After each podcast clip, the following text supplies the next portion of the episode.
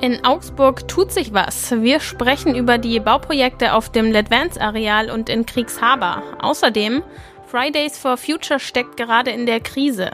Man sieht ja auch, dass mittlerweile in der öffentlichen Wahrnehmung wirklich deutlich die letzte Generation dominiert, ähm, deren Protestformen, die ja durchaus umstritten sind, ähm, einfach ja mehr Aufmerksamkeit generieren.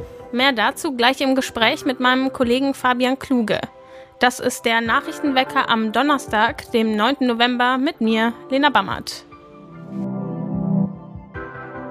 Es gibt Neuigkeiten zu zwei Bauprojekten der Stadt. Auf dem früheren Fabrikgelände von Osram sollen jetzt doch Wohnungen entstehen. Und zwar eine ganze Menge. Auf dem ehemaligen Letvans-Gelände an der Berliner Allee sind 800 bis 900 Wohnungen geplant. Bis zu einem Baubeginn werden allerdings noch mehrere Jahre vergehen. Und die Pläne für eine Neubebauung des ehemaligen Parkkaufkomplexes in Kriegshaber sind konkreter geworden. Ein Investor hat ein Nutzungskonzept für einen Neubau vorgelegt. Der denkmalgeschützte Marstaller Hof bleibt demnach erhalten. In ihm sollen künftig Gastronomie und Läden unterkommen. Momentan wird er vom Staatstheater zwischengenutzt. Das frühere Supermarktgebäude an der Kreuzung Ulmer Straße Kriegshaber Straße soll hingegen komplett abgerissen werden. Geplant ist dort ein großer Supermarkt im ersten Stock und vier Läden im Erdgeschoss, außerdem eine Tiefgarage. Der im ersten Anlauf missglückte Umbau des Kurt-Frenzel-Stadions vor 13 Jahren hat jetzt vor Gericht einen Abschluss gefunden. Die Stadt Augsburg und das beauftragte Architekturbüro einigten sich auf eine Zahlung über 650.000 Euro zugunsten der Stadt.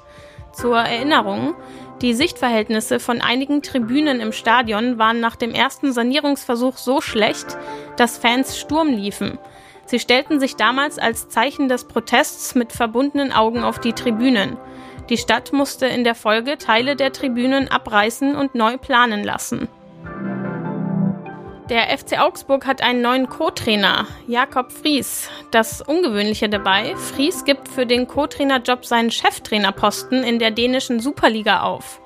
Die Begründung von Fries? Mich hat der Weg des FCA, mit dem ich mich zu 100% identifizieren kann, überzeugt.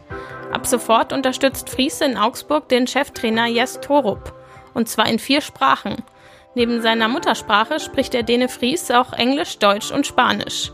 Er hat einen Vertrag bis 2025 unterschrieben. Das Wetter hat keinen Vertrag unterschrieben und doch ist es immer da. An diesem Tag mit Temperaturen zwischen 1 und 11 Grad, am Abend ist dann leichter Regen angesagt. Wir haben zwar erst Donnerstag, aber wir sprechen jetzt im Nachrichtenwecker trotzdem schon mal über den Freitag, genauer gesagt über Fridays for Future. Die stecken in letzter Zeit ziemlich in der Krise und zwar so sehr, dass mein Kollege Fabian Kluge aus der Digitalredaktion mal nachgefragt hat, ob die Klimagruppe vielleicht sogar am Ende ist. Über die Antwort sprechen wir jetzt. Hallo Fabian. Hallo Lena. Vielleicht erstmal eine kleine Bestandsaufnahme zu Beginn. Was läuft denn gerade alles überhaupt schief bei Fridays for Future? Ja, gerade in letzter Zeit musste sich die Bewegung wirklich einiges an Kritik anhören. Ähm, das lag hauptsächlich an ja, so ein bisschen komischen Äußerungen, äh, was den ganzen Nahostkonflikt betrifft, äh, und zwar auf der äh, Homepage und auf den sozialen Medien des internationalen Accounts der Fridays for Future Bewegung. Ähm, da war zum Beispiel zu lesen, dass Israel ein Apartheidssystem sei. Ähm, die Gruppierung sprach auch von einer Gehirnwäsche. Ähm, dass Israel irgendwie die Medien kontrollieren würde. Also wirklich Äußerungen, äh, für die es zu Recht auch äh, harsche Kritik gab. Ähm, dazu dann noch das Bild von Greta Thunberg, von der man ja weiß, ähm, dass sie wirklich ein Medienprofi ist. Ähm, und sie hat sich jetzt auf einem Bild ablichten lassen mit einer Krake und ähm, auch die Krake gilt so ein bisschen als antisemitisches Motiv. Sie hat dann im Nachhinein gesagt, es war ihr nicht bewusst, hat sich auch dafür entschuldigt, aber es gab auf jeden Fall mehrere solcher, äh, ja, etwas zweifelhaften äh, Begebenheiten. Man muss aber dazu sagen, die deutsche Gruppierung von Fridays for Future hat sich von Beginn an äh, auch von diesen Posts distanziert. Zu den Demonstrationen kommen ja auch immer weniger Leute als bisher. Deswegen stelle ich dann jetzt mal die Frage aller Fragen. Ist die Klimagruppe Fridays for Future gescheitert? Ja, du sagst es. Ähm, es ist wirklich ein deutlicher Rücklauf zu sehen, äh, während im Herbst 2019 noch über 100.000 Menschen allein in Berlin äh, für das Klima auf die Straße gegangen sind, waren es jetzt im September 2023 nur noch rund 20.000 Menschen. Das zum einen und dann haben wir auch mit äh, dem Meinungsforschungsinstitut CIBE eine exklusive Umfrage gestartet, was denn die Deutschen meinen, ob Fridays for Future am Ende ist. Und da sagen tatsächlich knapp zwei Drittel dass Fridays for Future tatsächlich gescheitert ist, spätestens jetzt seit diesen zweifelhaften Äußerungen in Bezug äh, zum Nahostkonflikt. Du hast auch mit einem Protestforscher gesprochen. Wie schätzt er die Zukunft von Fridays for Future ein? Das Thema wird auf jeden Fall bleiben. Das ist klar. Erst Kürzlich hat der EU-Klimadienst Copernicus veröffentlicht, dass 2023 wohl das wärmste Jahr seit Aufzeichnungsbeginn werden wird. Also das Thema geht ja nicht weg, nur weil Proteste weniger werden oder Proteste vielleicht auch unangenehm sind. Das sieht auch der Protestforscher so. Ähm, er nimmt allerdings keinen großen durchschlagenden Einfluss auf die Politik wahr ähm, und ja, also man kann sagen, positiv ist, das Thema geht nicht weg, das Thema bleibt, ak bleibt aktuell ähm, und deshalb ist der Klimabewegung immer ein gewiss, eine gewisse Aufmerksamkeit sicher, aber großen Erfolg in der Politik gab es bisher noch nicht und auch in Zukunft muss man schauen, wie der zustande kommen kann. Was sagt der denn dazu? Bringen Massenproteste überhaupt was? Also der Protestforscher ist eigentlich relativ klar. Er sagt, Fridays for Future oder jetzt auch die radikalere Bewegung äh, der letzten Generation, die haben schon einiges bewirkt.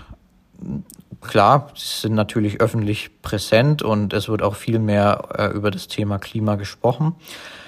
Ob diese ganzen Aktionen aber wirklich am Ende das bringen, wofür sich die Aktivistinnen und Aktivisten eingesetzt haben, das würde man später erst beurteilen können.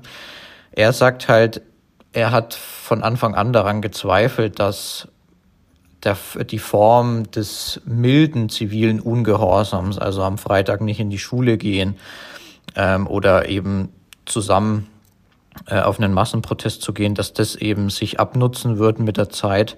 Und man sieht ja auch, dass mittlerweile in der öffentlichen Wahrnehmung wirklich deutlich die letzte Generation dominiert, ähm, deren Protestformen, die ja durchaus umstritten sind, ähm, einfach ja mehr Aufmerksamkeit generieren. Danke, Fabian. Gerne, Lena. Wir machen weiter mit dem Blick aus Augsburg auf die Welt. In Deutschland hat es im letzten Jahr besonders viele Angriffe auf Bundespolizisten gegeben. Das zeigen Zahlen aus dem Jahresbericht der Bundespolizei für 2022. Demnach gab es im vergangenen Jahr rund 1450 Angriffe auf Vollstreckungsbeamte. Das sind fast 25 Prozent mehr als 2021. Und Geld binnen Sekunden überweisen. Das soll bald in der gesamten EU möglich sein. Und zwar ohne Mehrkosten. Darauf haben sich Unterhändler der EU-Länder und des Europaparlaments geeinigt. Zum Schluss ein herzliches gute Besserung an alle Augsburger und Augsburgerinnen, denn wir sind wohl etwas kränker als der durchschnittliche Bayer oder die durchschnittliche Bayerin. Zumindest sagt das der Gesundheitsreport der Deutschen Angestelltenkrankenkasse.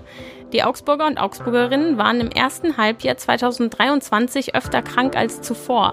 Um 24 Prozent sind die Fehltage in der Region im Vergleich zum Vorjahreszeitraum gestiegen.